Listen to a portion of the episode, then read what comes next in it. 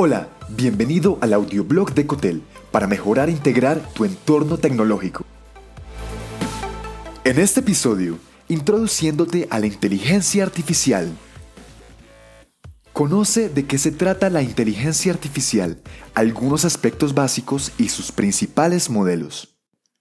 Llegar al punto donde la ingeniería se ha propuesto dotar a las máquinas de conocimientos con el propósito de construir lo que conoces como inteligencia artificial de tipo general ha tomado aproximadamente 70 años.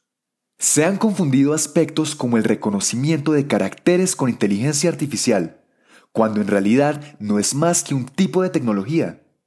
Por eso es importante que sepas en qué se basa realmente y así puedas identificarla e incluso desarrollarla en aplicaciones técnicas. Tres bases de la inteligencia artificial. Número 1. Sistemas de símbolos físicos. Esta hipótesis plantea la potencial capacidad de las máquinas de tener inteligencia tipo general y le toca a la inteligencia artificial, como campo científico, verificar la teoría en el ámbito de sistemas digitales. Fue planteada por primera vez en el año 1975 por Alan Newell y Herbert Simon. El postulado central es que todo tipo de sistema de símbolo puede desarrollar acciones inteligentes. Para ellos, un sistema de símbolo físico es un conjunto de entidades, unos símbolos que pueden formar estructuras más grandes, emulando la dinámica de los átomos que al relacionarse entre ellos crean estructuras superiores. Los símbolos son físicos porque tienen sustrato físico electrónico, equivalente al físico biológico en los seres humanos. En nosotros, los símbolos se crean y evolucionan mediante redes de neuronas, en los computadores mediante circuitos electrónicos digitales. Número 2. Inteligencia artificial débil y fuerte. De la hipótesis anterior surgen también dos conceptos o tipos de inteligencia artificial, la débil y la fuerte. Estas se diferencian por la capacidad que se les atribuye. Por débil se entiende a la inteligencia que se limita a un tipo de aprendizaje. En este sentido, una máquina podría estar programada para jugar ajedrez y vencer al oponente humano más hábil y con más destreza en ese juego, pero no podría jugar damas, que es menos complejo.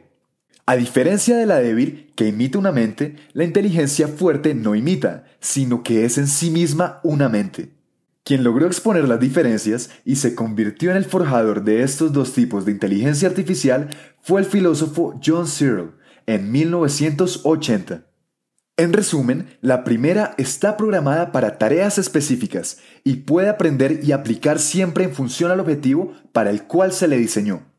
La segunda abarca diversas funciones y desarrolla comportamientos y resultados sin límites. Y número 3. Principales modelos. El modelo simbólico es el dominante dentro del ámbito de la inteligencia artificial y se basa precisamente en el sistema de símbolos físicos. Se le define como top-down. No requiere interactuar con el entorno y resuelve problemas con lógica matemática y sus extensiones. La inteligencia artificial conexionista se basa en la modelación bottom-up y se considera como el acercamiento más exacto a la actividad eléctrica de nuestras neuronas. Para materializarlo, se crea una red artificial neuronal.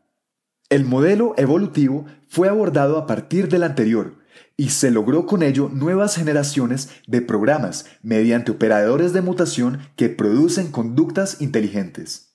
Por último, el modelo corpóreo se refiere a los postulados de filósofos como Herbert Dreyfus, que han subido el nivel de la inteligencia artificial con teorías para asignar cuerpo a los sistemas y su interacción con el entorno.